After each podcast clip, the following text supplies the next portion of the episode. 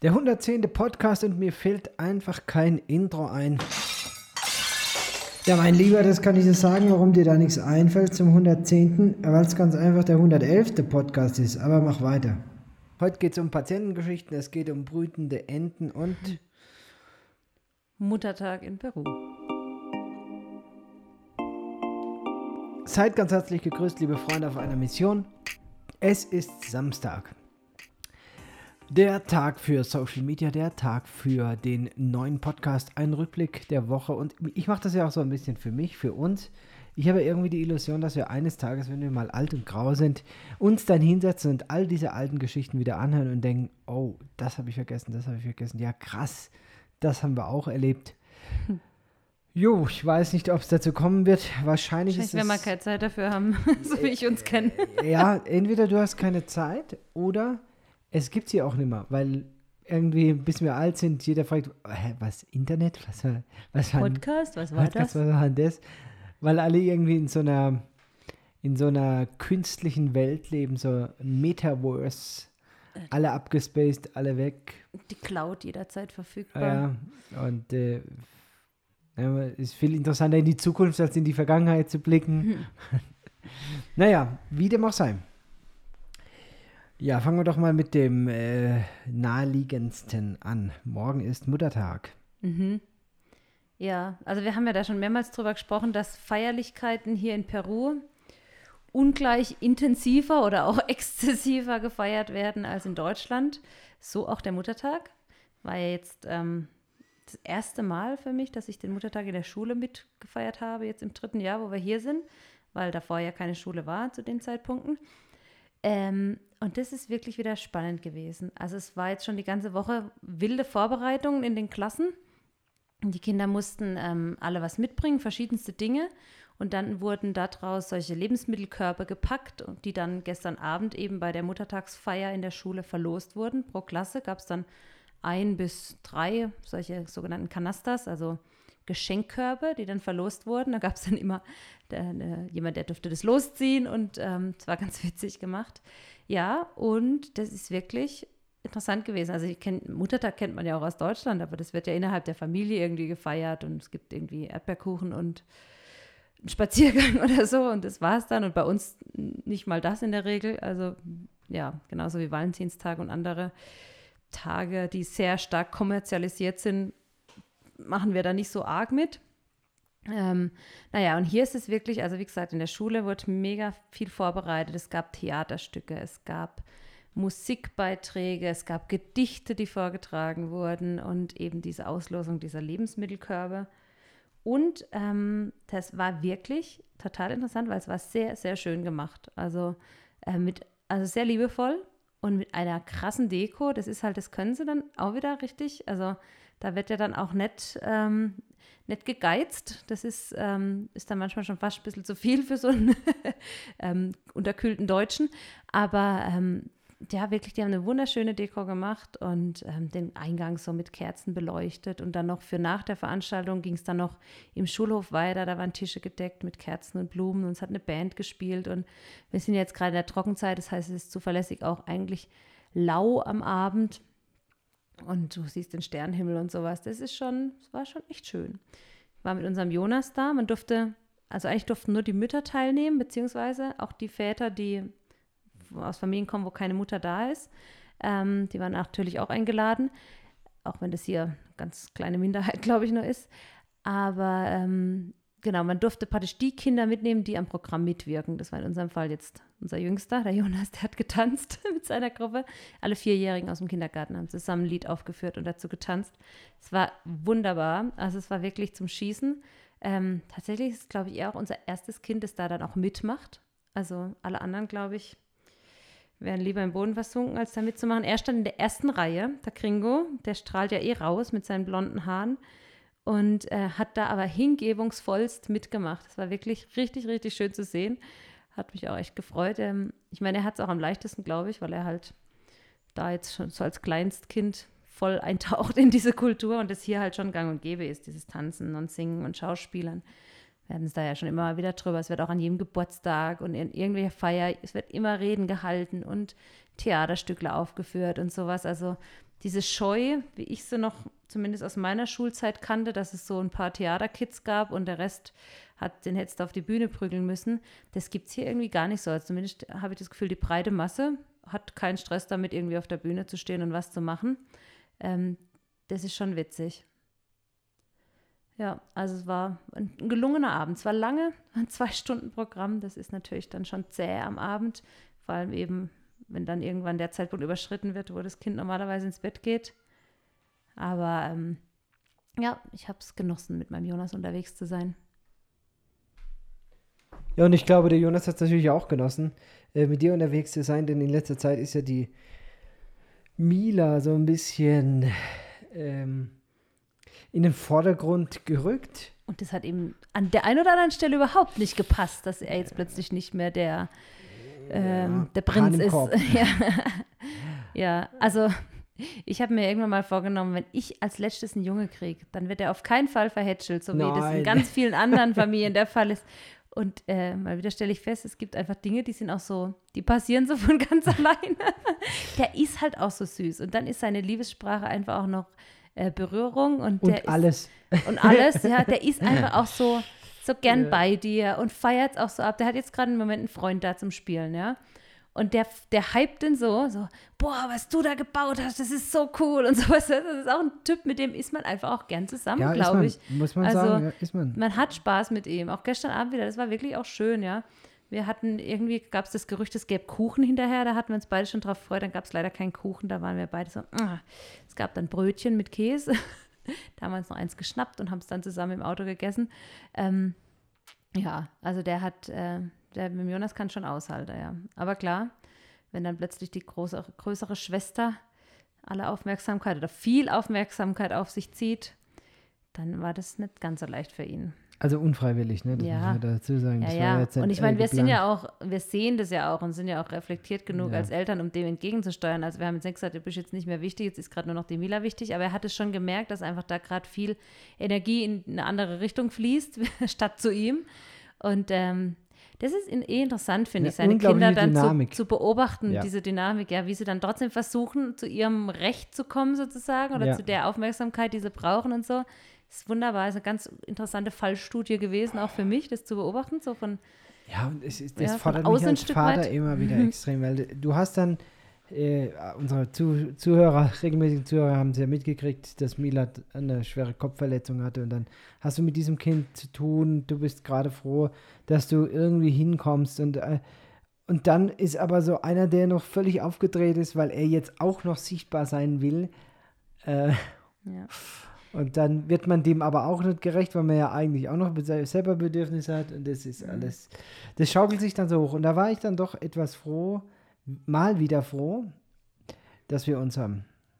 Weil äh, es gibt dann Tage, da geht es mir besser, da kompensiere ich dann und äh, dann gibt es Tage, da geht es dir besser und dann äh, kompensierst du diesen ganzen Bedarf, der dann da entsteht. Und, ja. Ich meine, das Interessante daran ist ja, dass man sich eigentlich ja weniger Sorgen machen müsste um, oder muss um die lauten Kinder. Interessant wird es ja dann, wenn Kinder leise werden und sich zurückziehen und man das, ähm, ja. das ist auch eine Riesenherausforderung als Eltern, die zu sehen, ja. die, zu sehen, die leise ja, sind und die in dem Fall auch funktionieren ein Stück weit und die halt nicht so auffallen, die so unterm Radar fliegen. Davon haben wir auch so ein, zwei Exemplare. Ja, allerdings. Ähm, und das finde ich als, weil ich meine, der fordert es ein, weißt du, der kommt zu seinem Recht. Aber ähm, ja, da ein Auge auch mitzuhaben für die leisen Kinder, hm. die halt einfach eine andere Strategie haben, mit so einer Stresssituation umzugehen, das ist schon herausfordernd. Und ähm, ja, ist, glaube ich, immer dann lehr lehrreich für alle Beteiligten, so eine Absolut. Zeit auch. Ja. Absolut. Also Muttertag.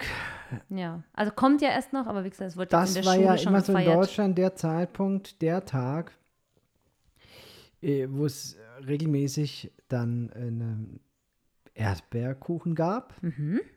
Klar. Vom Konditor. die Mama, Dass die, die Mama Sonntagmorgens selber genau nicht backen muss. Und äh, ja, irgendwie, das wird heute nichts. Das wird heute Das nix. wird nichts. Ja, wir hatten ja bisher einen, einen sehr guten Bäcker hier in, in Kodawasi. Ne? Bei dem habe ich ja ab und zu dann mal so zu Festlichkeiten tatsächlich auch eine Torte in äh, Auftrag gegeben. Und zwar unser äh, Freund, der Has, Hassfeld Elias. Der Hassfeld Elias, wie der, Der Jonas, Jonas sagen würde.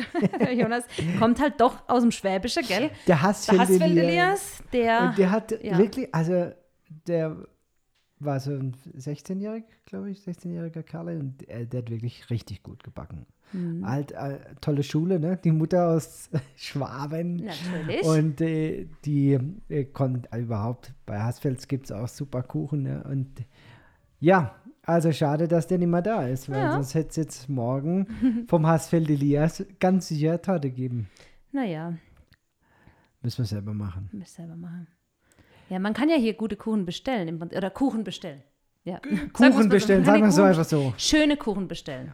Ähm, das, also das ist ja auch so eine, ich kannte das bisher nur aus dem Amerikanischen und ein Stück weit noch, alle, die schon ab und zu mal in Frankreich im Urlaub waren, da fand ich das als Teenager schon immer faszinierend, diese Kühltheken mit den fertigen Torten drinnen. Das kannte ich damals. In Deutschland kam das so nach und nach. In Deutschland hast du ja diese Tiefkühltorten schon seit eh und je, gute Koppenrad- und Wiesetorte oder Benjamin Blümchen Tiefkühltorte und so Kram. Aber so, dass man die in der Kühltheke so abgepackte, schöne Kuchen hatte, das kannte ich dann aus Frankreich, aber dann vermehrt, wo ich erwachsen wurde, eher aus den USA halt. Und dann dieser ganze Trend mit alles mit Fondant und ah, verziert bis oben raus. Ähm, und das machen die hier auch extrem schön, finde ich. Viele haben da wirklich eine, eine also können das richtig gut, aber meistens, äh, ja, meistens sieht es halt besser aus, als es Ja, schmeckt. das und ist halt für mich ist so. halt Lebensmittel dann am Ende doch ein Genuss, der sich über die äh, Geschmacksnerven äh, ausbreitet und nicht über die Augen. ja. Und natürlich, das Auge isst mit, aber wenn der Kuchen nicht schmeckt, aber dafür gut aussieht, dann Ja. würde ich dann Ich doch mein- lieber, ja. lieber den gut schmeckenden Kuchen vorziehen. Also ich weiß nicht, ob du dich erinnerst, wir haben Freunde aus Australien Ja. und die Frau, die hat auch Ja, solche Kuchen weiß, gemacht. Ihre ja. Mama hat irgendwie das früher für Hochzeiten gemacht und sie Ja. hat es von ihr gelernt. Und die, da hat beides gestimmt, finde ich. Das hat mega gut geschmeckt, die Kuchen und die Verzierung war sehr Das schön. weiß ich nicht mehr. Aber hier ähm, hast du halt die, die, der, der peruanische Geschmack insgesamt, wenn man das so verallgemeinern darf, ist halt oftmals auch ein anderer, wie wir in Viel Deutschland süßer, haben. Viel Vieles ist. Hm. ganz viel süßer. Dann machen die halt auch ganz viel mit so einer Chantilly-Creme, heißt es. Das ist keine Sahne, das ist so eine, schon, schon so eine Schla- Creme zum Aufschlagen, die aber Schlonzig. ewig hält auch, also die Form hält, ob Ja. warm, ob kalt, völlig egal. Ich will gar nicht wissen, was da an Chemie drin steckt. Also es ist nicht, nicht Sahne und auch nicht so eine Joghurtcreme, das ist einfach eine süße Creme. Ich glaube, mit Milch schlägt man die auf und die hebt dann aber ordentlich. Und das, da ist halt ganz viel, oft der Kuchen dann so richtig dick mit eingepackt und das, ach, da kann ich mal einen Löffel von essen. Aber, und dann bin ich auch selbst in Deutschland nicht der wahnsinnige Tortenfan, muss man auch Also- sagen. Also so ein guter Rührkuchen oder, Die alte Ja. Post, die, die Posthalterei heißt es, glaube ich, ne? In Eberbach. Oder zur Post. zur Post, Zur Post. Ich. Es gibt zwei. Es gibt die Und Posthalterei. was oh, anderes, direkt gegenüber vom Bahnhof. Mhm. Ein siffiger Laden, wenn man das mal so sagen darf. Also nicht aufgeräumt und gar nichts. Mhm. Aber die Leute stehen bis auf die Straße Schlange, weil dieser Konditor so Hammertorten backt. Also Kuchen, ja. äh, Kuchen, alles, Gebäck, äh, alles, alles, alles. alles eigentlich, ja. Aber Ja, ja. das ist ein Konditor, der ist jetzt kein Bäcker, sondern also wenn wer uns da aus der Nähe zuhört, Eberbach und so, also wir sind manchmal aus Mosbach da runtergefahren und haben uns da bei dem Kuchen gekauft. Das war Mhm. also eine wahre Pracht. Erstens hat er eine tolle Auswahl, zweitens Zweitens einfach, Sonntagmittags offen. das war immer ja, ganz und gut. einfach der Hammer. Das war jetzt unser Weg, ne, nach dem Gottesdienst, Ja. nach Eberbach. Da haben die Kinder schon mal geschlafen rund im Auto. Wir haben erzählen können, haben uns Kuchen geholt. Ja, und dann Auf dem oh, Heimweg schon ein oder andere Florentiner gegessen. gerade wollte ich sagen, gerade wollte ich sagen, Mensch, und die Florentina von denen. Ah ja. Ah, ein Genuss. Ja. Ein Genuss. Also überhaupt diese, diese Handwerkskunst des Bäckers, das haben wir ja schon ein paar Mal jetzt auch angesprochen, das ist was, was man in Deutschland für so selbstverständlich nimmt, Ja. weil es an jeder Straßenecke das gibt. Und mal ganz im Ernst, zu meiner eigenen Schande, wir haben diesem Handwerk nicht den Stellenwert eingeräumt, als wir in Deutschland noch gelebt haben, äh, den wir diesem Handwerk hätten einräumen sollen. Wir haben auch nicht immer beim Bäcker eingekauft. Nö. Nicht immer. Aber ich meine, selbst das, was du im, im Lidl als Aufbackware kriegst, das kannst du nicht vergleichen mit dem, was es hier gibt beim Bäcker. Das, das ist, einfach leider, wahr. so. Das ist leider wahr, dass diese Aufbacksachen da äh, von, von diesen Automaten besser ist. Leider besser ist als die Backware in Peru. ja, was heißt besser? Ich meine, es ist ja immer die Frage, was kennt man und was schmeckt einem, ne? Naja, Also, Also ich, die Tage habe ich mal eine Insta-Story gemacht mit einem Brötchen. Ja, Jo. Dass man das überhaupt Brötchen nennen darf. ja, Also da war nur Luft drin. Ja. Wenn du das aufschneidest, da ist nur Luft drin. Und die kennen hier auch gar kein Brot, gell? Also ich habe die Tage mit dem Besitzer von der Tienda hier bei uns um die Ecke gesprochen, weil wir jetzt ein paar Mal morgens tatsächlich, normal backe ich eigentlich fast jeden Tag ein Brot, weil wir halt praktisch jeden Tag ein Brot verbrauchen, allein mit Frühstück, Abendessen und Vesperrechten für die Kinder ist ein Brot locker weg. Und da hatte ich jetzt ein paar Tage so, oh, echt keinen Bock, Brot zu backen immer und ähm, habe dann ein paar Mal jetzt hintereinander morgens bei der Tienda Pancitos geholt, ja. Also diese aufgeblasenen, möchte gern Brötchen dass die Kinder wenigstens irgendwas in die Schule mitnehmen können, außer Obst. Und dann habe ich, hat er gesagt, ah, kauf Brötchen für die Kinder, für die Schule. Dann sage ich, ja, normalerweise mache ich immer selber Brot, aber ich habe echt keine Lust gehabt. Dann sagt er, ah, mach selber Brötchen. Also Pan, in dem, da hat er, glaube ich, gar keine Vorstellung dafür gehabt. Was, weil ich sagte, ich mache Laib Pan. Brot. Und dann sagt er, ah, mach Pancitos. Nee, ich mache Pan. Ja, Pancitos. Nee, das sind zwei Paar Schuhe. Also Ja, ja. eine ist Brot, das andere sind Brötchen, ja. Ja. Aber ähm, ja, es gibt Ja, halt ja. nur Pancitos. Es gibt hier, hast du mal ein Brot gesehen hier in Coravasi? Es Nee. gibt so, so eine Art Toastbrot, aber das ist dann so, also das ist praktisch wie geröstetes Toastbrot. Ne? Also du, du kriegst, kaufst es nicht frisch. Die tun die Scheiben dann schon rösten. Das ist dann mehr so ein Wie, Zwieback. Zwieback, So ja. die Art, ja. Ähm, ja, aber so kriegst du eigentlich kein wirkliches Brot. das ist schon merkwürdig. Und ich habe schon ein paar Mal einen Hefezopf verschenkt und dann sagen die, ah, Pan Alemann. Und ich denke mir, hast du eine Ahnung, was für Brot es in Deutschland gibt? Natürlich ist ein Hefezopf lecker, ja? Ja, ja. Aber das hat nichts mit Brot zu tun und auch nicht mit Brot aus Deutschland.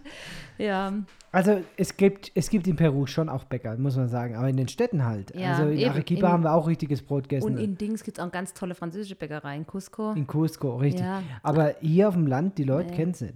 Die kennen Und, es wirklich ähm, nicht. Ja. Es gibt auch tatsächlich ähm, Roggenmehl. Ich habe es jetzt die Tage schon wieder mit jemandem drüber gehabt, weil in, in Arequipa damals hatten wir Roggenmehl gefunden. Ähm, da kostet es 200 Gramm Päckle oder 250 Gramm Päckle. In Cusco kostet 18 oder 20 Soles. Boah, 5 Euro. Also 5 Euro für 250 Gramm Roggenmehl. Wahnsinn. Weil die, das haben die hier einfach nicht, ja.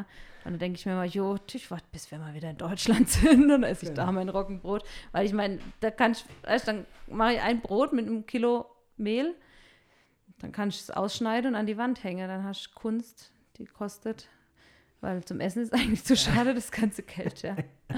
Also, Oh, ja. Aber gut, es gibt's, ja. Also die Tage, um mal in Deutschland zu bleiben, habe ich eine Nachricht bekommen, Lena, Mhm. von einem Schulkamerad, der in unsere Realschulgruppe einen Artikel geschrieben hat. Wir sind ja, äh, also ich war zuerst auf der Realschule, dann habe ich das Abitur auf dem Technischen Gymnasium nachgemacht und dann bin ich an die Universität Heidelberg gegangen, um zu studieren. So, und äh, die Realschule. Dies heißt ganz offiziell RSO. Realschule Obrigheim. Nun, es gab jetzt ein neues Schülerprojekt, wo man sich dem Goldfisch-Thema gewidmet hat. Alle Moosbacher kennen dieses Thema. Alle, die es nicht kennen, könnt ihr mal googeln. Moosbach Goldfisch. Wenn man da äh, Sucht wird man auch sucht, ganz dann wird man auch ganz fündig. schnell findig. Unter dem Denn Codenamen Goldfisch findig- wurde nämlich in Obrigheim im Stollen, riesen Gipsstollen, damals im Zweiten Weltkrieg heimlich Motoren gebaut für die Flieger. Und viele, viele dieser Arbeiter waren eben Nazi-Deutschland-Opfer, waren äh, Ausländer, waren Sinti-Roma, waren, ich glaube auch Einheimische, die halt einfach nicht gespurt haben. Jeder, der halt irgendwie da Nicht ins System gepasst ins hat, ne? System und politisch halt irgendwie verfolgt war. Ne? Ja. Und äh, das KZ war in der Grundschule in Neckarelz und dann mussten die da rüberlaufen nach Obrigheim und dort eben im Stollen die Motoren zusammenbauen für die Kriegsmaschinerie. Fürchterliches Thema. Wir haben uns da als äh, Schule natürlich damit beschäftigt. Wir haben uns auch privat damit beschäftigt. Als wir äh, in Mosbach gewohnt haben, sind mit den, unseren, unseren Kindern da in dieses Museum in der alten Schule oder ehemaliges KZ, heute Schule. KZ-Gedenkstätte ist es Ge- heute. Genau.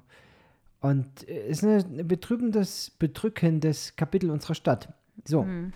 Ich finde es total wichtig, dass man sich da mit den Schülern drüber unterhält. Aber irgendwie, und das ist so, so wieder ein Gedankengang, wo ich dann merke, also Lena, werden wir alt oder werden wir, ich weiß es auch nicht. Die, jetzigen, die jetzige Generation, die Jungen, haben sich jetzt auch wieder mit diesem Thema befasst. Mhm. Ja. Und sind jetzt also auf die Idee gekommen, sie könnten ja ihre Schule umbenennen. Mhm. Man könnte die jetzt Vincent Rose Schule nennen, weil das ein Sinto, Sinto um es mal korrekt auszusprechen, also ein Bürger, der dem den Sinti angehört, der wohl dort auch gearbeitet hat, dort wohl auch im KZ war und es überlebt hat. Nachdem wolle man jetzt die Schule umbenennen. Was denkst du darüber? Oh Mann. ähm, da müsste ich jetzt erstmal in Ruhe drüber nachdenken.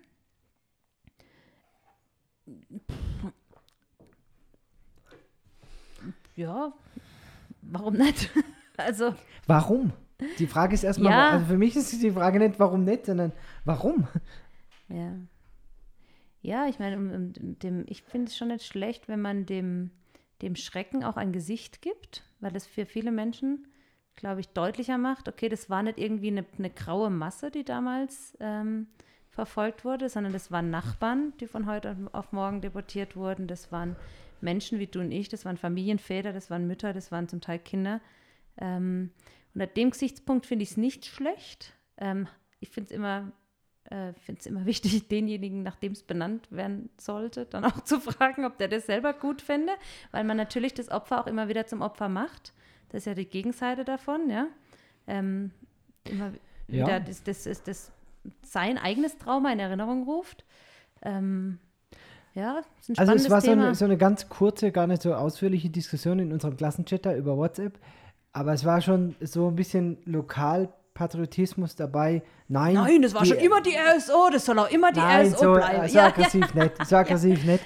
Aber es die war schon so, es, Badenser. ge- es äh, nein, das, also das trifft jetzt nicht den Ton, das muss man ganz ehrlich sagen. Es war total, es war sehr überschaubar, es war auch mit Respekt, also ohne, Mhm. es war jetzt kein, es war hier kein, äh, kein Ge Gepöbel oder Keine sonst Polemik. Was. Nein, gar nicht. Mhm. Aber es war schon so, ja, es gibt keinen Grund, eine Realschule umzubenennen. Das ist die Realschule Obrigheim.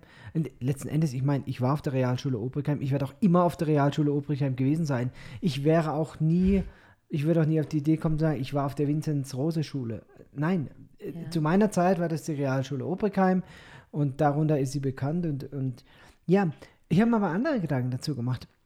Ich meine, es ist ja schon so ein bisschen auch dieser neu, diesem neuen Trend, glaube ich, geschuldet, dass man, dass man ähm, politisch korrekt sein möchte, dass man, ich meine, ganz im Ernst, ich finde die KZ-Gedenkstätte, äh, die präsentiert dir alles, was du dazu wissen musst.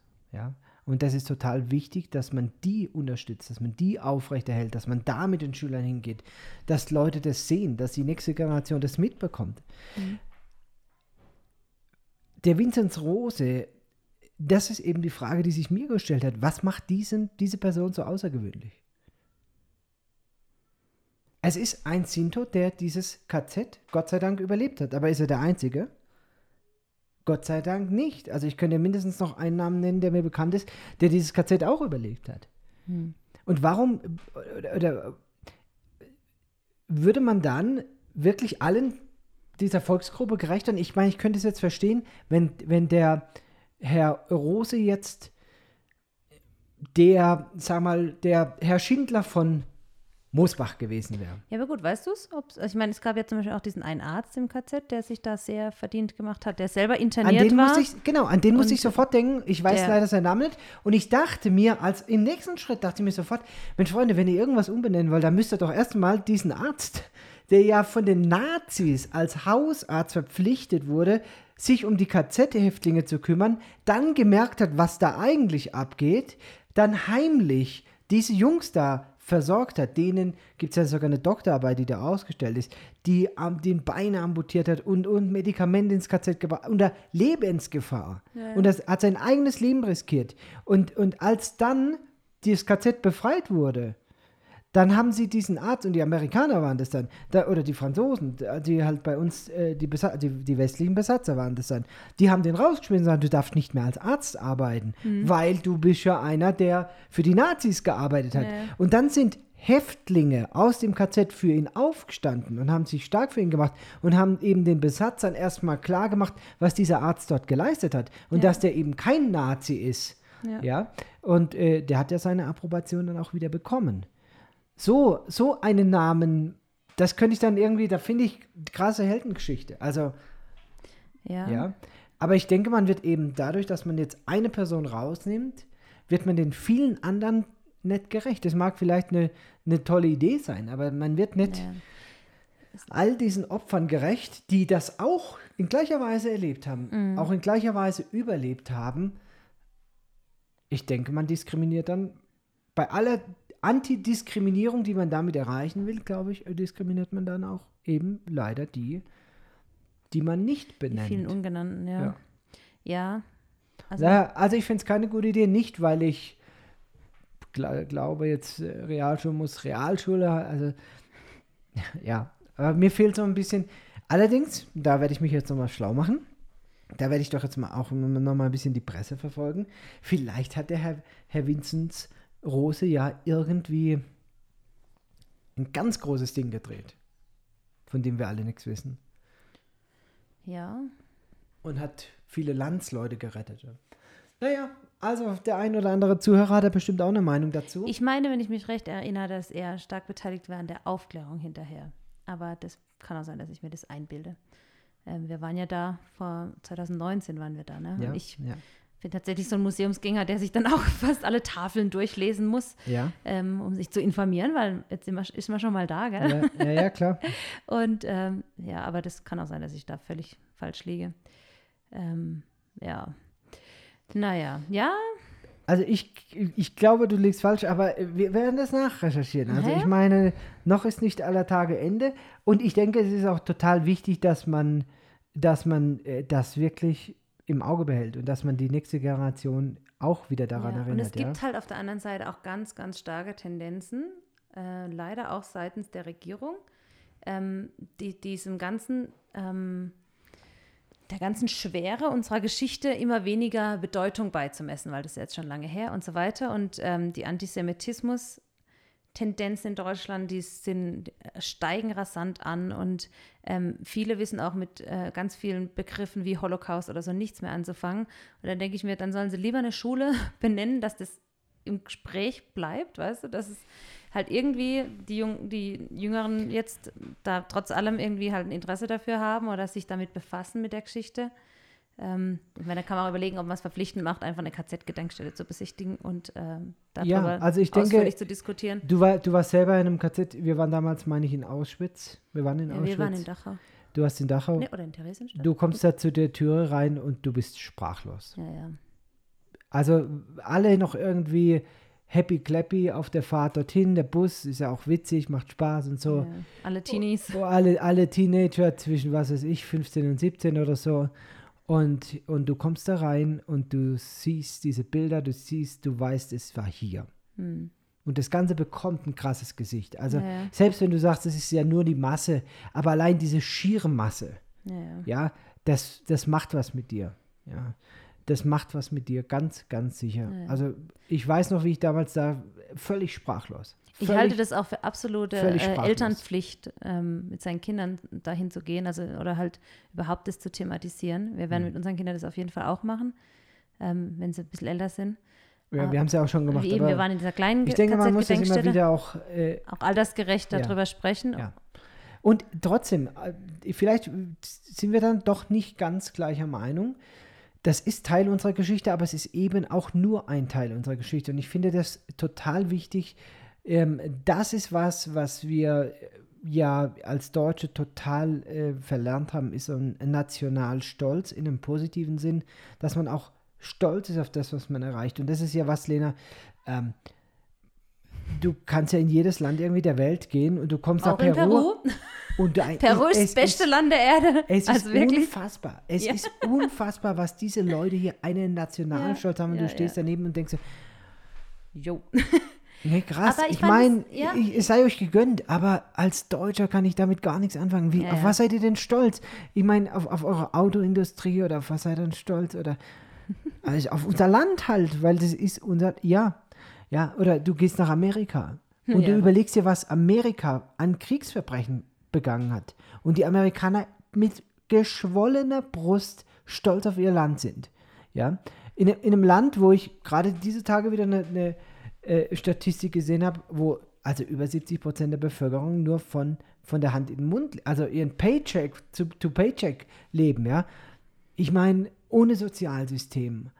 Und, und du, stehst als Deutscher nebendran und sagst, ich möchte eigentlich nicht mit euch tauschen, aber ja, so ein bisschen Nationalstolz von euch können wir vielleicht ein bisschen Ja. ab, also aber nicht in der überheblichen Weise und auch übrigens nicht in der Weise, wie man sie jetzt gerade aus Russland erlebt. Ja, weil da ist ja auch ein totaler äh, Nationalstolz, auch so eine, eine Ideologie So auch wieder undifferenzierter gewachsen. Nationalstolz ist ja praktisch dieses, mein Land macht nichts falsch. Ja, Und ich glaube, wenn wir da, ähm, ja, ich glaube, man kann von beiden Seiten vom Pferd fallen, in, ganz, in der Hinsicht eben auch. Ähm, ich bin da, ich glaube tatsächlich, dass wir nicht unterschiedlicher Meinung sind. Ich finde es schon auch wichtig, dass wir Deutsche auch ähm, eben das nicht immer nur wie so eine, sagt man da, wie so ein, ein Joch auf unserem Rücken tragen und deswegen nie irgendwie aus den Knien kommen, ja. weil wir genug Grund haben, ähm, stolz auf unser Land zu sein oder auch auf unsere Großelterngeneration, die dieses Land wieder aufgebaut hat Ja. und so weiter. Ja. Ähm, ich fand es damals ganz interessant, als wir wieder zurückkamen von dieser Klassenfahrt, wo wir, ich meine tatsächlich, es war doch Theresienstadt, wo wir waren, äh, als wir das besichtigt haben. Ähm, hat uns unsere Deutschlehrerin gefragt, die war immer so ein bisschen ketzerisch. Ich habe sie total gern gehabt. Die hat auch nicht die Literatur gelesen, die alle gelesen haben. Nö, das machen wir nicht, wir lesen was anderes und so. Die war immer richtig, ich mochte sie wirklich gerne. Naja, und die ähm, hat dann uns gefragt, wie ging es euch, als ihr da wart? Mhm. Und dann alles so, ja, wir waren schwer bedrückt und so weiter. Und sagte, ja, und äh, wo war euer Kopf sozusagen? Ja, natürlich gesenkt. Und sagt, ja, warum seid ihr da mit gesenktem Kopf durchgelaufen? Habt ihr das gemacht? Seid ihr schuld? Habt ihr's, äh, habt ihr Grund praktisch euren, euer, äh, euch schlecht zu fühlen, wenn ihr da drüber lebt? Also nicht im Sinne von demütig den Kopf senken, sondern beschämt den Kopf senken. Dann sagst du halt, hey, ihr wart es nicht. Es ist eure Aufgabe, das zu erinnern, aber es ist nicht eure Aufgabe, euch dafür ähm, zu schämen oder diese, diese Schuld praktisch weiterzutragen. Ja, das fand ich auch, fand ich ganz interessant. Da haben wir eine echt, ähm, echt gute Diskussion mit ihr darüber gehabt, ähm, welche Verantwortung wir eben tragen. Auch. Ja. Also, und die, Schü die Schüler, die das besuchen gehen, die können nichts für Auschwitz, aber sie können was dafür, ob es nochmal passiert. Oder ob wir eben ähm, was, gelernt, was lernen aus der Geschichte. Und das ist so wichtig. Ich denke, man muss wirklich aufpassen, man muss wirklich aus der Geschichte lernen. Ja. Also man muss da wirklich auch die Augen aufhalten und immer wieder, wenn es, wenn es Tendenzen gibt, ganz klar auch Stellung beziehen. Jetzt muss ich doch nochmal ein paar Worte zu dem Vinzenz Rose verlieren, denn ähm, du hattest da nicht ganz unrecht. Dieser äh, Herr war tatsächlich aus Neckar-Elz. Er hat Neckar-Elz als eine Station, leider nur eine Station in seiner äh, Zeit da äh, erlebt. Der war auch leider in anderen KZs. Und äh, was das Besondere an diesem Mann ist, er hat halt diese Bürgerbewegung der äh, Sinti und Roma gegründet, ja. Ist also ein Mitbegründer der Bürgerbewegung. Und insofern verstehe ich jetzt natürlich, dass man den so ein bisschen exponiert da betrachtet, gerade weil es diesen Heimatbezug gibt zu Neckar-Elz, äh, weil es diesen Bezug gibt. Ich würde unterm Strich wahrscheinlich trotzdem bei meiner Meinung bleiben, dass ich denke, ähm, man kann nicht, man sollte nicht eine Person rausnehmen oder zumindest, ja, sich Gedanken darüber machen, wie man all den anderen auch gerecht wird, die dieses Leid ebenfalls erlebt haben und Gott sei Dank überlebt haben. Also, schwieriges Kapitel, gell? Mhm. Aber wichtiges Kapitel, Absolut. auf jeden Fall. Ja, es bringt nichts, sich auch vor schwierigen Kapiteln zu drücken. Ja. Wie machen wir jetzt weiter? Ähm, Wie kriegen wir jetzt die Kurve zu Instagram? also in unserer Funktion als Influencer haben wir jetzt, glaube ich, den wichtigen Teil abgehakt. ähm, Machen wir zuerst Influencer und dann machen wir YouTube. Also, dieser Tage gab es einen großen Skandal, der äh, öffentlich wurde und der einen YouTuber und Influencer betrifft, den ich eigentlich ganz sympathisch finde. Und den Oh, ich oh. auch gerne ge geguckt habe, dem seine Videos gerne geguckt habe ich mal wieder nicht mitgekriegt. Über weil ich keine 800.000 Ahnung hab. Abonnenten auf YouTube. Finn Kliman. Oh, was hat er gemacht? Klimansland. Das ist ja so ein bisschen Ja. für Traum alle, aller Mit-30er. ja, so ich, ich besorge mir einen Bauernhof, dann lade ich alle ein, dürfen alle mitmachen. Wir machen hier, ach, wir machen einfach nur Wir Scheiß. machen alles, ein bisschen basteln, ein bisschen wir, Musik. Wir bauen, wir machen alles Musik, selber. alles irgendwie.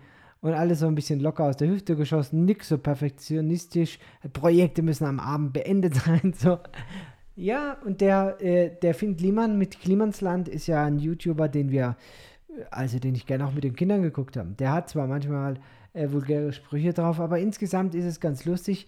Und ähm, irgendwann sind wir dann doch ein bisschen abgedriftet, denn ähm, nachdem wir diese Projekte von Finn Kliman gefeiert haben, äh, kam dann irgendwann mal jemand äh, hier aus unserer Missions-Community und sagte, hä, was guckt ihr Finn Kliman? Äh, die Real-Life-Guys, die machen viel coolere Projekte und äh, wenn man die anguckt, die sind qualitativ viel höher, ho- hochwertiger. Ja, also und dann sind wir irgendwann dazu übergegangen, auf YouTube halt äh, die Real-Life-Guys anzugucken. Nichtsdestotrotz war der Finn Kliman für mich immer so ein Typ wie mein kleiner Bruder und dachte, ja, krass, ähm, der Finn, der macht hier seine Projekte, der äh, ist ein kreativer Kopf, unkonventionell. Ja, und jetzt kam irgendwie ein größerer Skandal raus, denn der Finn hat in der Pandemie Masken verkauft. Das ist ja jetzt erstmal nichts Verwerfliches. Aber das äh, Scheinheilige dabei ist doch ein bisschen, dass diese Masken als Made in Germany deklariert wurden. Man sagte irgendwie, man hat die hier in Deutschland produziert und wie es wohl so aussieht und es gibt wohl Beweise, das hat das CDF jetzt irgendwie veröffentlicht, ähm, hat er diese in Bangladesch anfertigen lassen. Und dann gab es da auch noch Ungereimtheiten, dass man dann eben B-Ware geschenkt bekommen hatte.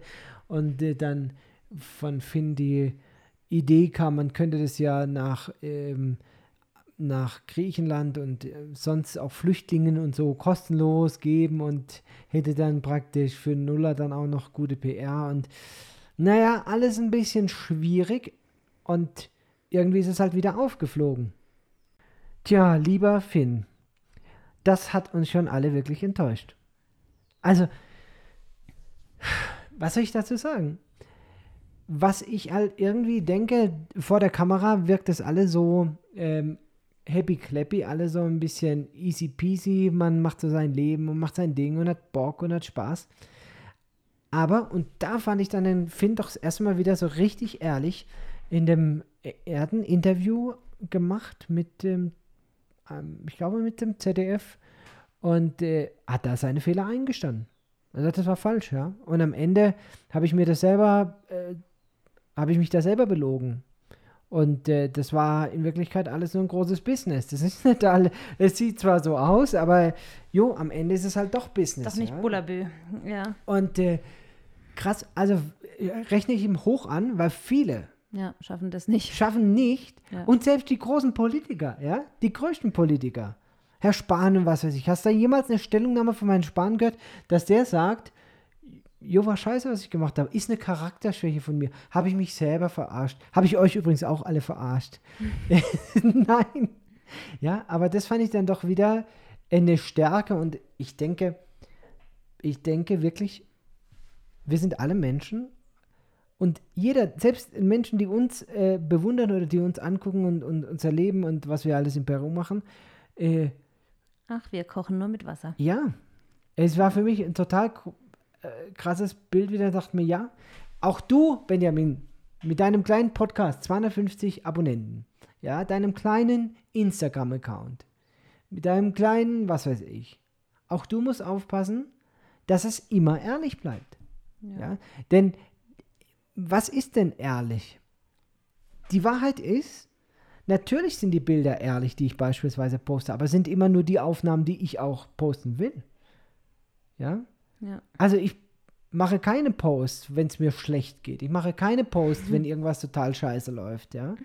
Ähm, das ist ja einfach dieses Thema. Und äh, ich fand es auf jeden Fall eine absolute Charakterstärke von ihm, sich selber das zu einzugestehen und auch dann nicht so zu tun wie, ah nee, ihr, ihr liegt alle falsch, das stimmt alles nicht, streit alles ab. Nein, war so. Ich habe einen Haufen Geld ganz offensichtlich damit verdient.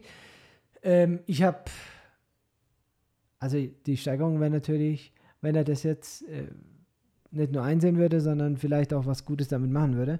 Aber ich fand es auf jeden Fall äh, bemerkenswert und nach wie vor, ich mag ins Land. und ich, ich weiß nicht, also ich werde auf jeden Fall äh, deswegen den Kanal nicht entabonnieren. Und äh, ich finde trotzdem das eine Stärke, weil jeder Mensch das Recht haben sollte, Fehler zu machen und daraus zu lernen.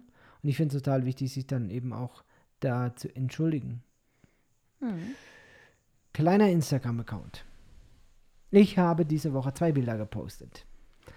Zwei Bilder, von denen ich gesagt habe, dass ich die Geschichte dazu im Podcast erzähle. Und ich glaube, das sollte ich jetzt noch tun. Auf jeden Fall. Also es ging darum, äh, dass ich äh, ein, äh, ein Bild gepostet habe mit zwei gebrochenen Knochen. Hast du dieses Bild eigentlich gesehen, Lena? Mhm. So, was war denn deine Vermutung? Was könnte das denn sein? Also welches Körperteil? Welches oder welche, Körperteil, ja. Ja, das, oder Unterschenkel. Auf welcher Seite? Oh, das weiß ich nicht mehr. Habe ich nicht im Kopf. Ja, also egal. Es ist aber der Unterschenkel. Genau. Also lokalisieren konnte ich den Ort, Es war- aber Es war jetzt so eine kleine Fangfrage von mir, weil ähm, du kannst ja, also du kannst ja nicht an einem 2D-Bild erkennen, ob das jetzt links oder, oder an einem ja, 2D-Bild erkennen, ob das links oder rechts ist. Ich vermute, ich habe den Patienten gesehen, aber ich vermute, es ist das rechte Bein. Warum? Weil auf, der, auf dem Röntgenbild ein D steht, also derecho. Ja. Habe Meine ich nicht drauf geachtet. Egal. Auf jeden Fall geht es da um einen Unterschenkel. Ein Unterschenkel, der in der Mitte gebrochen ist. Zweimal durch. Und man fragt sich ja schon, wenn man dann solche Röntgenbilder sieht, wie kann sowas in aller Welt passieren? Mit viel Kraft. Also es gab ja ganz viele, die sich da beteiligt haben und die ähm, da gute Ideen geäußert haben, die sich an dieser Diskussion beteiligt haben. Und ich, ähm, ich bin da also immer wieder überrascht. Da sind ja schon auch medizinisch gebildete Leute dabei, ganz offensichtlich.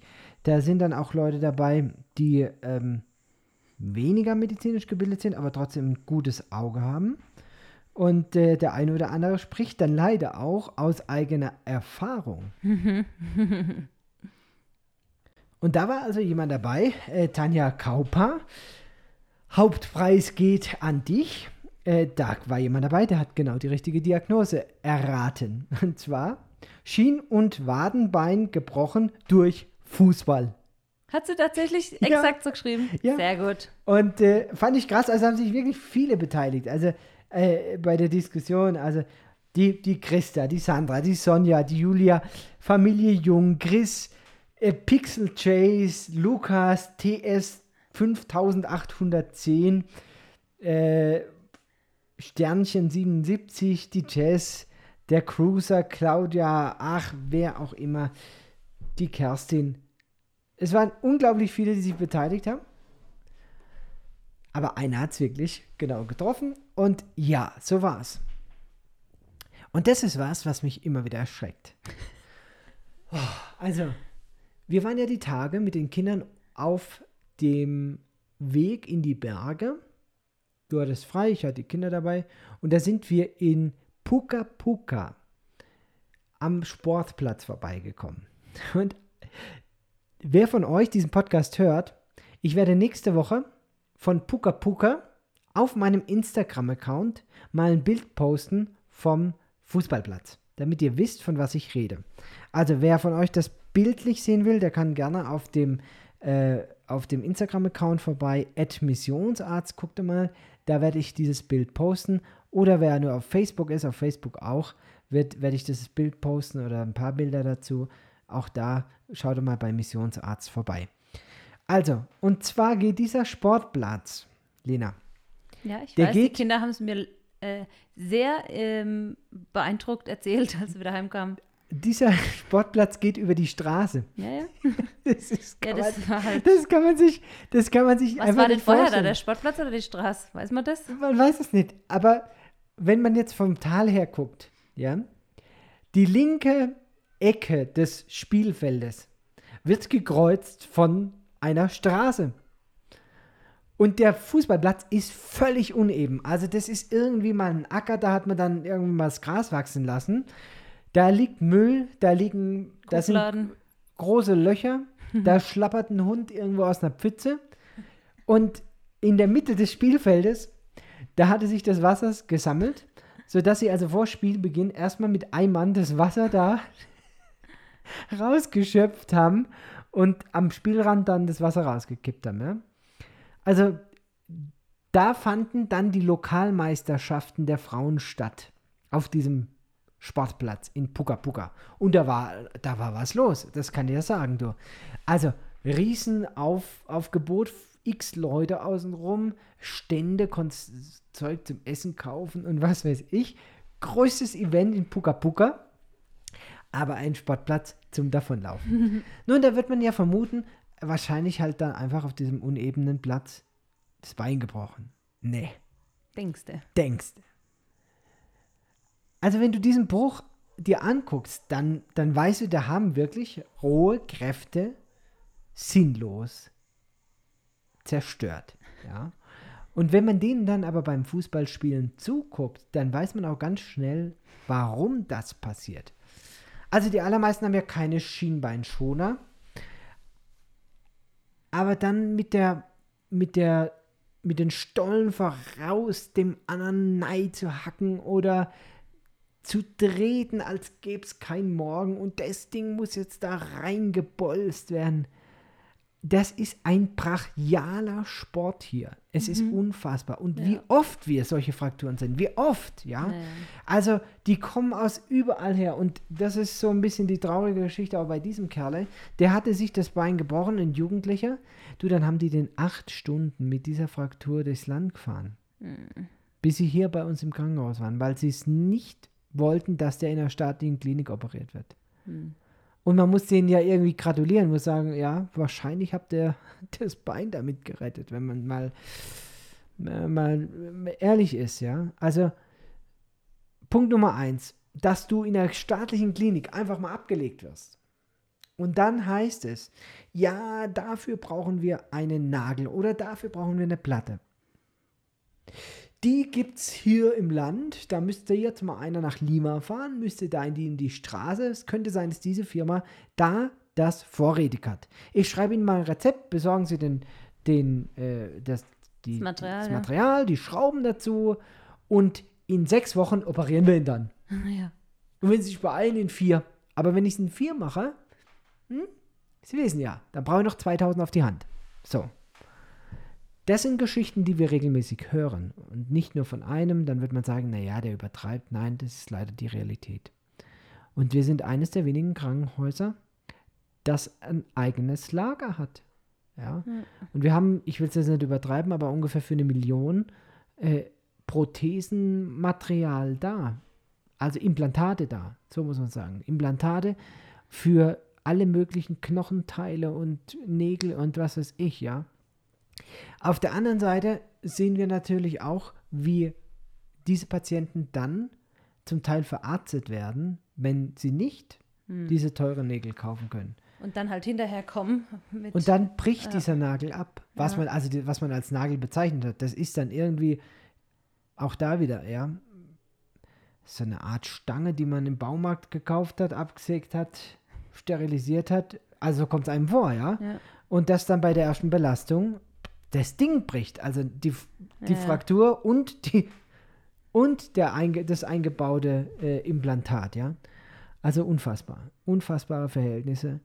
Äh, ich bin immer wieder äh, erschüttert, wenn man das so sieht. Mhm. Ja. Aber es ist natürlich auch nicht immer nur die Schuld der Ärzte. Es ist insgesamt natürlich dem Zustand des Gesundheitssystems geschuldet. Aber es ist manchmal eben auch das Nichtverantwortliche der eigenen Patienten, ja, die dann auch so Sachen verschleppen. Das kann man sich als, also das kann man sich nicht vorstellen. Ich mein, ja gut, aber wenn du kein Geld hast oder auch keine. Ja, aber Lena, du, du würdest doch irgendwas machen, wenn dein Kind das Bein gebrochen hat. Ja, aber wenn du kein, ich denke mir das hier ganz oft, weil es gibt auch oftmals kein oder kaum medizinisches Verständnis für, was ist jetzt schlimm und was hat in der Folge echt dramatische Auswirkungen ja, und ja, was ist richtig. nicht so schlimm. Du hast ja Kinder, die hüsteln und die Eltern sitzen beim Arzt und es gibt direkt hier, oh, das arme Kind braucht sofort ein Antibiotika, ja? Ja, ja, ja. Und dann hast du aber auf der anderen Ja. Seite wieder Fälle, wo du denkst, Freund, nimm die Beine in die Hand und lauf in die Klinik, ja? Beeil zack, dich, zack, ja. beeil dich. Das ist, hier geht es um Zeit und um, ach, da warten wir mal ab, ja? Also da, da fehlt so ein bisschen, ich meine, in Deutschland hast du es ja auch immer mal wieder, dass jemand irgendwie Notarzt ruft, weil er seit zwei Wochen Bauchschmerzen hat oder weil ihm jetzt heute Nacht ausgerechnet um drei Uhr der Fuß wehtut. Und er ist immer bis noch morgen. besser, noch besser. Privatpatientin, Hausärztin Notdienst schmeißt mich mitten in der Nacht raus und sagt, äh, wissen Sie, ich konnte heute Nacht nicht schlafen.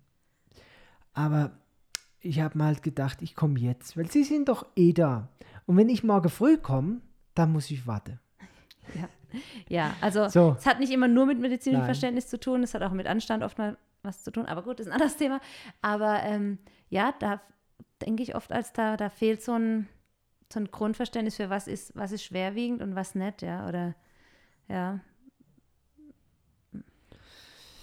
Ja, es ist, ähm, das ist genau wie du sagst. Und es ist halt immer diese Ambivalenz, weil ich denke mir, manchmal ist es auch gut, wenn man, wenn man nicht weiß, nicht alles weiß. Weil diese Unwissenheit, die schützt dich dann, glaube ich, manchmal auch einfach vor der Trauer, dass man es besser machen könnte und die Möglichkeit nicht dazu hat. Also, wenn du es nicht weißt, dass es besser geht, dann ist ja sozusagen das, was du bekommst, für dich immer noch das Beste.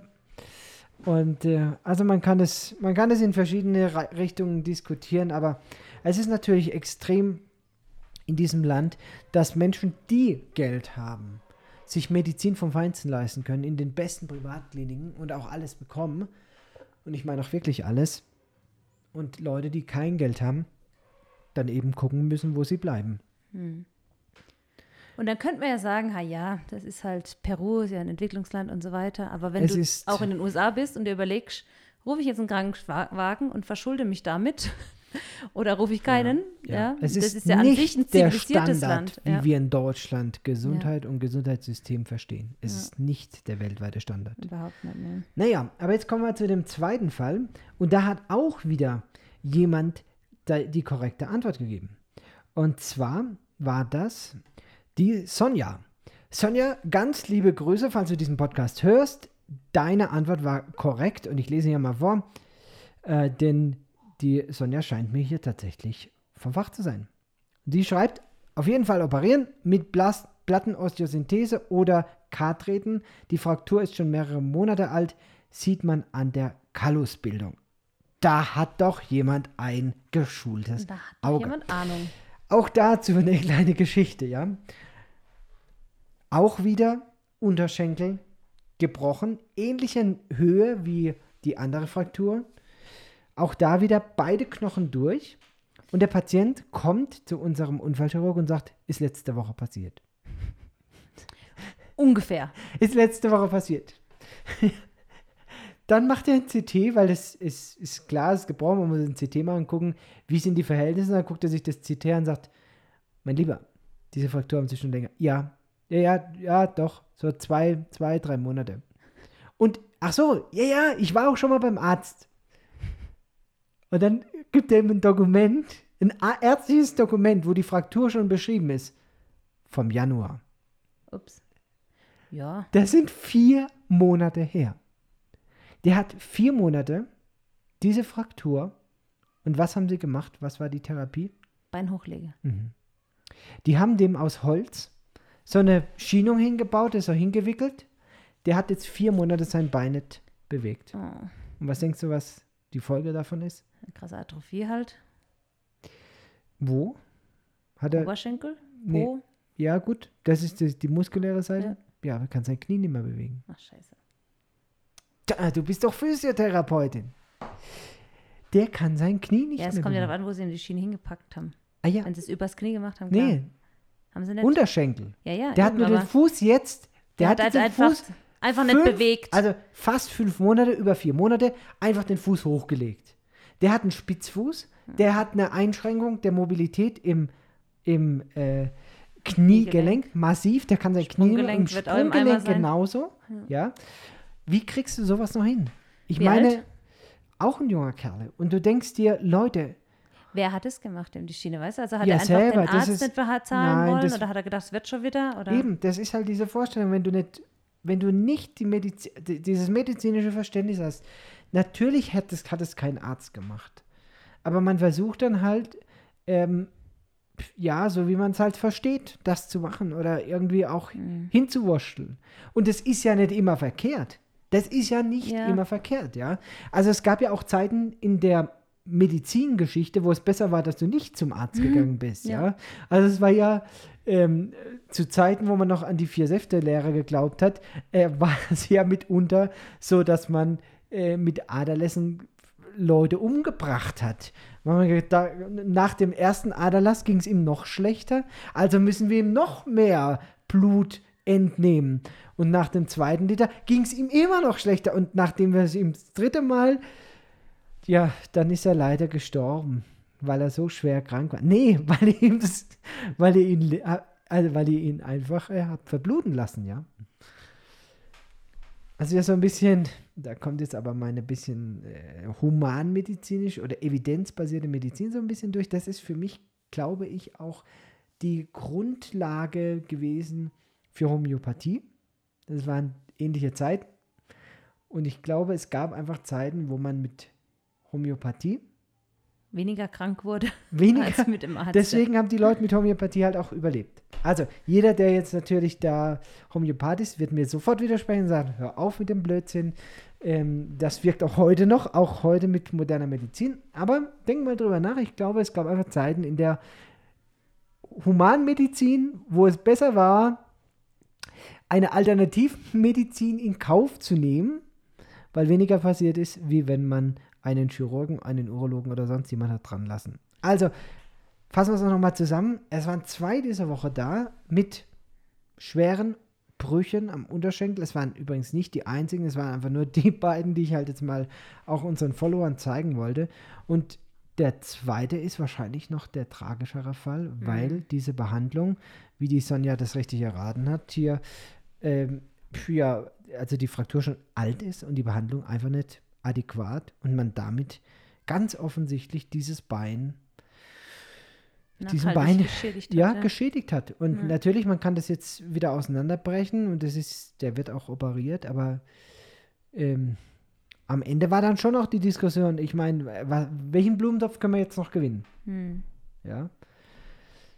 Ich finde es ja gar nicht verkehrt. Man kann ja von auch viel, von vielen, gerade von den Naturvölkern kann man ja wirklich viel lernen. Du erinnerst dich ja an unsere Geschichte in Atalaya, ne? Mhm. Ich denke, ich denke, das, das hat auch absolut seine Berechtigung und das würde ich auch jederzeit ähm, ja, ernst nehmen und auch unterstützen. Also in Atalaya, das ist mitten im Dschungel, da fährt man in die nächste Klinik ungefähr acht Stunden. Und äh, wir waren da dabei, wie sich äh, der Sohn unseres Hau Gastgebers? Gastgebers äh, die Finger eingeklemmt hatte. Aber so, dass ich also als, als Außenstehender sagen würde, mach, geh in die Klinik, mach ein Röntgenbild, lass mal gucken, ob die Sehnen irgendwie durch sind, das Gelenk ist offen. Auch so abgeledert, ne? Die Haut und so. Also, Boah, ja. ja, also War wir schon reden, eine hier, große Verletzung. Also wir reden hier von einem Mittel, äh, ich glaube Mittelfinger war es, äh, Gelenk, das gequetscht war, das offen war, das geblutet hat. Und äh, der hat da also ja das gemacht, was sie schon seit Generationen machen. ja. Der Vater hat sich dahingestellt und hat dem Sohn über die Finger gepinkelt. Ja, weil das halt das Erste Hilfe. Erste Hilfe ist, ja. Mhm. Komm, und, und es war so absurd, weil er, er, er holt mich dann dazu, ne? als Arzt stehst du daneben dran und der will also keine ärztliche Hilfe von mir, sondern er fragt, kannst du auch noch drüber pinkeln? Ja, ja und dann wurden Kräuterwickel stand dann drum da- gemacht, ne? Ich stand dann da und denk, ey, ich würde jetzt noch nicht mal, ich denke, ich würde jetzt so nicht mal, da stehen drei Leute außen rum, es noch nicht mal irgendwie hinkriegen, da drüber zu pissen. Und der wollte keine medizinische Hilfe, sondern der wollte jetzt von mir Urin, ja. Ähm, es war also eine, eine, Habe ich also hier auch wirklich- schon geraten gekriegt, Ja, die und Kinder dann, Fieber haben. und dann, Pitschi, wie du Pitschi, sagst, Wickel. als nächstes, was der gemacht hat, ist, der ist in den Wald gedappt, hat seine Machete mitgenommen, der Vater, und hat eine Pflanze äh, äh, geholt, die so glibberigen Schleim hat. Ich weiß gar Wie nicht, so wie die heißt. Oder was? Sowas, ja. Und hat das damit dann äh, hat es da drüber gemacht, Ja, ja, um, um diese Wunde zu verschließen. ja. Dann sind wir nach Hause. Und was haben sie daheim gemacht? Eihaut drüber. Da haben sie ein Ei gekocht, haben die, das Ei innere raus, haben die Eihaut gepellt und haben die Wunde mit, diesem, mit dieser Eihaut zugelegt. Du, nach drei Tagen war der wieder im Fluss. Ja, ja. Ist er wieder schwimmen gegangen.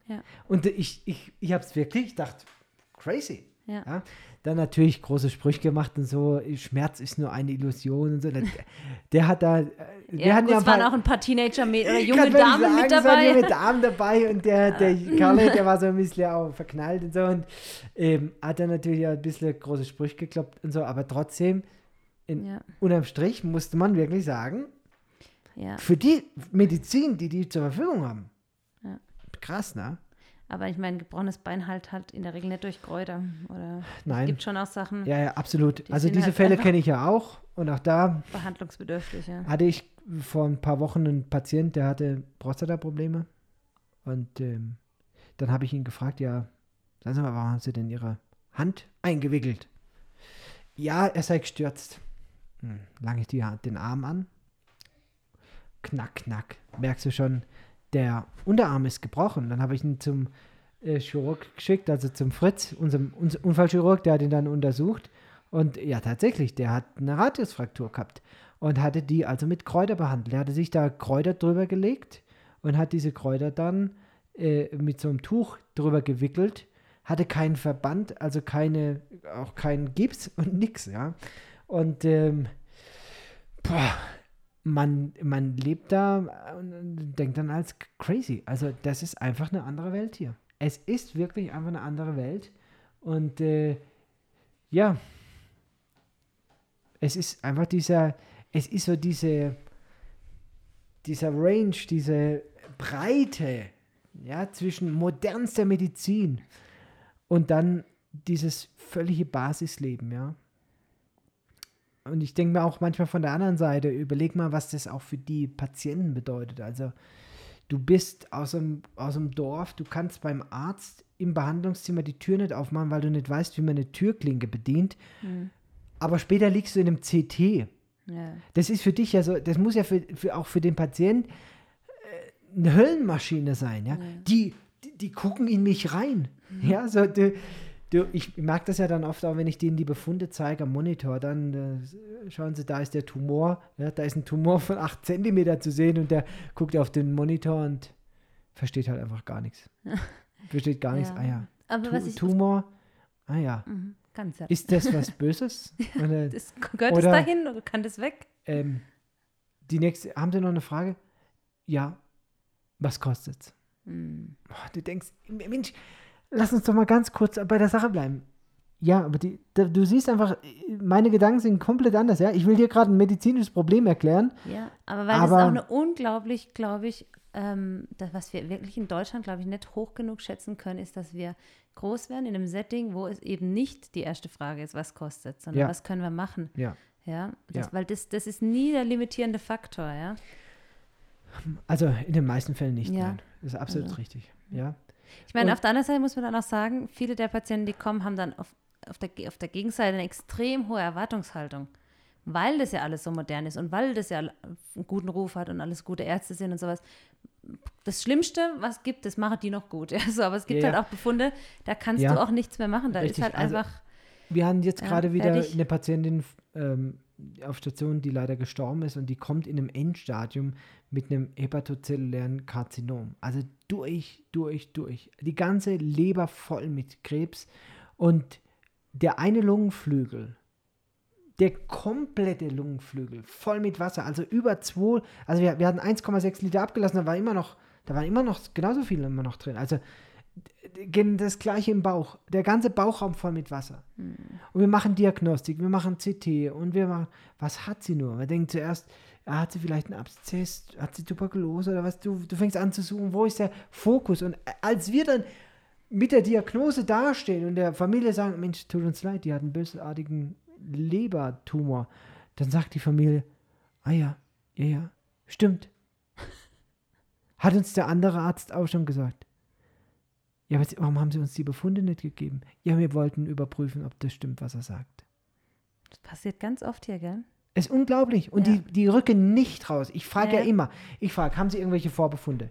Also wenn sie welche haben, haben sie sie oft nicht dabei. Und die meisten sagen nein. Aber es passiert ja dann eben genau, wie du sagst, ne? dann lassen sie alles checken, alles checken und am, am Schluss, um zu gucken, ob die eigenen Landsleute sie was angehauen haben. Und leider ist es so, dass viele diese Erfahrung eben machen. Ja? Lass mich noch mal ganz kurz zum Thema Geld was sagen, Lena. Ich hatte ja vor zwei Wochen angekündigt, dass ich wieder so ein Projekt habe, wo wir Geld sammeln könnten, wo man jemanden unterstützen kann, den ich operieren muss. Und äh, tragischerweise, den hätte ich also jetzt äh, in zwei Tagen operiert, am Montag. Einen bösartigen Nierentumor, eine große Sache, muss, muss wirklich operiert werden, wenn er das überleben will. Und er hat die OP abgesagt. Ich habe nochmal die Sozialassistentin anrufen lassen und er sagt, kein Geld. Er lässt sich nicht operieren, weil er kein Geld hat. Und natürlich, du denkst dir dann als Mensch, dann komm doch, wir helfen dir. Wir hel ja, aber wenn eine OP 4000 Sol kostet, also umgerechnet 1000 Euro, was extrem wenig ist, das sind ungefähr 25 Prozent dessen, was es in einer partikulären Klinik hier im Land kosten würde.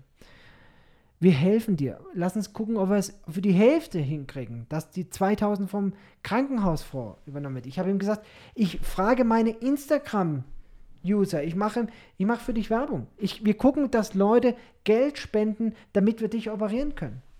Hm. Und am Ende sagt er dann trotzdem ab. Und dann kann ich es halt eben auch nicht ändern. Ne? Und es tut mir echt leid, weil er ist Mitte 50. Der, der hätte noch Leben vor sich, der hätte auch Lebensqualität noch vor sich. Der hat eine zweite Niere, die wunderbar funktioniert. Das wäre alles überhaupt äh, möglich. Ja? Aber irgendwo, also für einen ganzen Nuller können wir es eben auch nicht machen. Ja? Und wenn sie dann 500 oder 1000 bezahlen und eine Kuh oder irgendwie zumindest ein Teil äh, des, Ge- des Erlöses dann abdrücken. Wir versuchen ja wirklich jedem zu helfen, aber das war wieder so eine Geschichte, die mich dann auch wirklich sprachlos macht, wo ich denke, okay, er versteht es auf der einen Seite nicht, wie bösartig das ist, dass es wirklich um Leben und Tod geht. Hm. Und, und dann wird ja auch immer wieder krass, krass bewusst, äh, was es für ein Privileg ist, das wir in Deutschland haben. Hm. Ich glaube, wir haben die Themen für heute durch. Hast du noch was? Unser Entenbrüten. Hm. Auf vielen Eiern. ich bin mal gespannt. Jo, ich auch. Und unser Nachbar hat einen Hahn. Oh ja. Müssen wir heute Nacht mal vielleicht die Zwille rausholen. Oder Boah. morgen früh. Der, man hört ihn ja zuverlässig, also wir wissen genau, wo er dann ist. Du, du weißt, wo er ist, ja. Du, kann, du könntest ihn äh, akustisch orten. Orten, ja. Problemlos. Okay, in diesem Sinne, meine Lieben. Bis zum nächsten Mal, wenn es wieder heißt. Seid ganz herzlich gegrüßt, liebe Freunde auf einer Mission.